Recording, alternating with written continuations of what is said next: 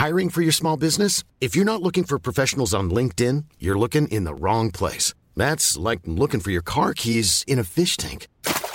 LinkedIn helps you hire professionals you can't find anywhere else, even those who aren't actively searching for a new job but might be open to the perfect role. In a given month, over 70% of LinkedIn users don't even visit other leading job sites. So start looking in the right place. With LinkedIn, you can hire professionals like a professional. Post your free job on linkedin.com slash people today.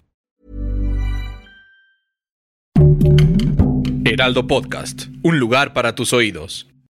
100 años, 100 voces de la selección mexicana. Adéntrate en los vestidores, concentraciones y estadios de todo el mundo, escuchando a aquellos que han representado a México. Esto es Pláticas de Vestidor, podcast original de El Heraldo Deportes.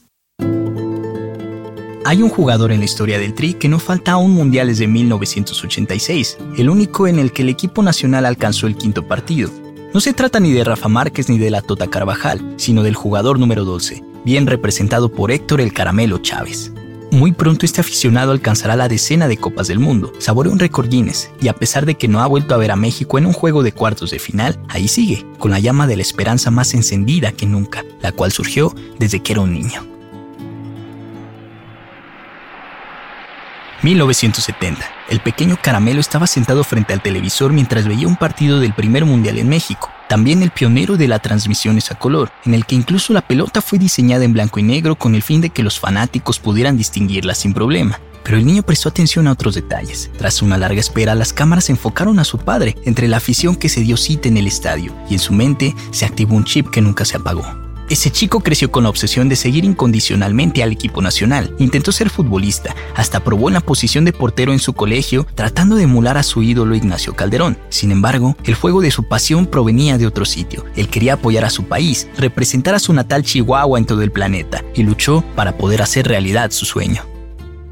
Y desde ahí dije, algún día quisiera estar como mi papá en un estadio salir en la televisión y estar festejando. Yo ya estaba viviendo en el, en el 70 la alegría que se hacía sentir allá en el, en el Estadio Jalisco, la época gloriosa de, de Brasil. Y pues bueno, desde ahí se me convirtió en una obsesión de que algún día podría estar yo en un mundial.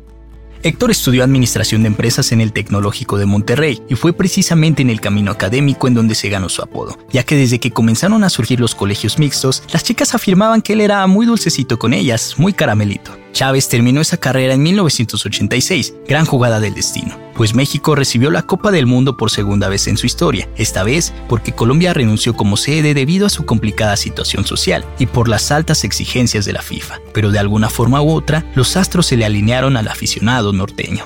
Al momento de la graduación, su papá le ofreció dos recompensas, hacer un viaje por Europa con sus amigos o acompañarlo en su nueva aventura mundialista, y Héctor no dudó ni un solo momento. Finalmente, su niño interior iba a vivir lo que tanto deseaba junto con la persona que lo inspiró.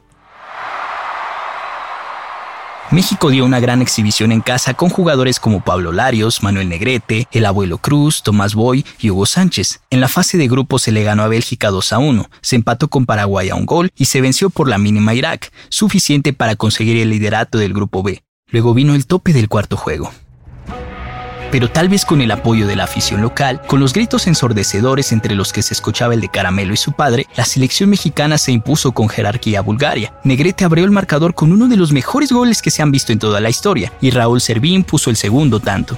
Alemania aparecía en el horizonte de los cuartos de final, y ese partido tuvo que esperar 120 minutos sin gol. El abuelo Cruz metió un tanto que fue anulado, y la catástrofe se asomaba. Al final, el Tri perdió en penales 4 a 1 nacía una maldición para el equipo nacional, pero una pasión para Héctor Chávez.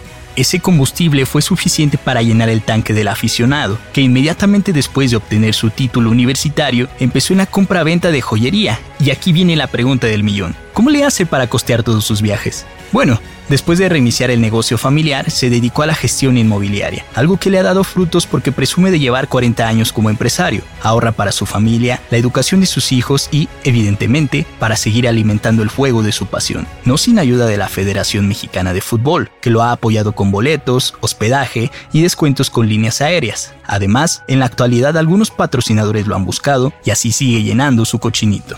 Amo a México me entrego por México, me, apasionan los colores de mi bandera, me siento orgulloso de ser mexicano y siempre me gusta poner muy en alto el nombre de México.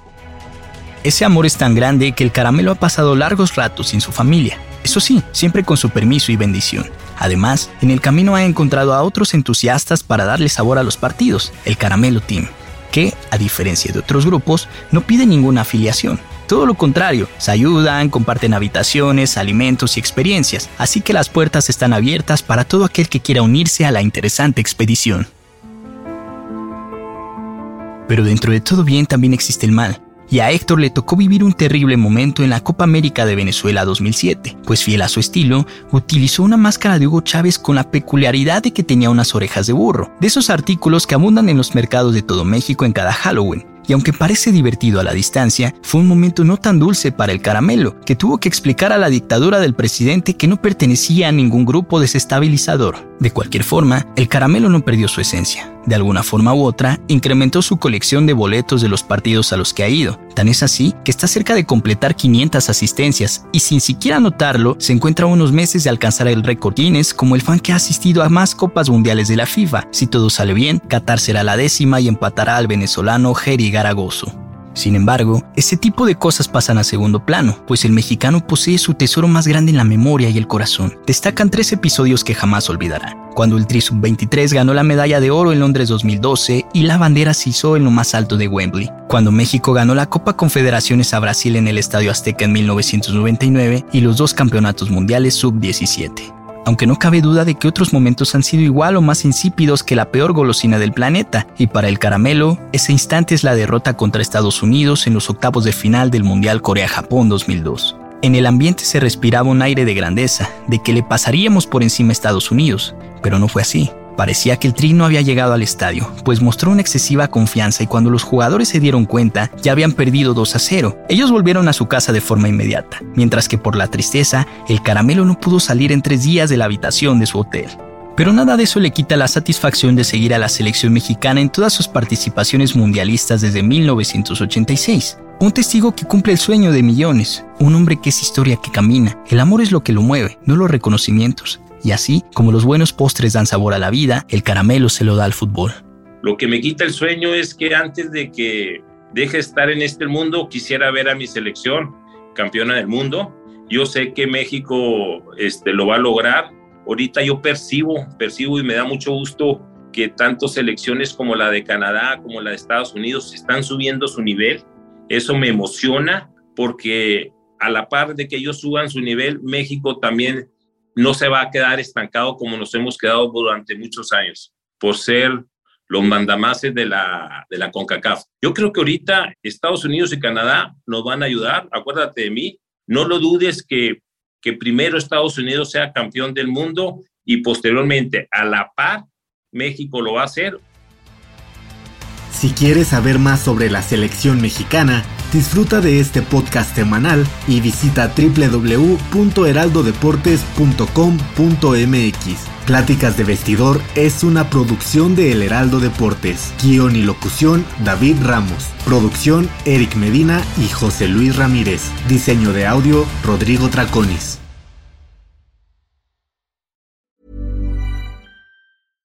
Imagine the softest sheets you've ever felt. Now imagine them getting even softer over time. That's what you'll feel with Bowl and Branch's organic cotton sheets. In a recent customer survey, 96% replied that Bowl and Branch sheets get softer with every wash. Start getting your best night's sleep in these sheets that get softer and softer for years to come. Try their sheets with a 30-night guarantee. Plus, get 15% off your first order at bowlandbranch.com. Code BUTTERY. Exclusions apply. See site for details.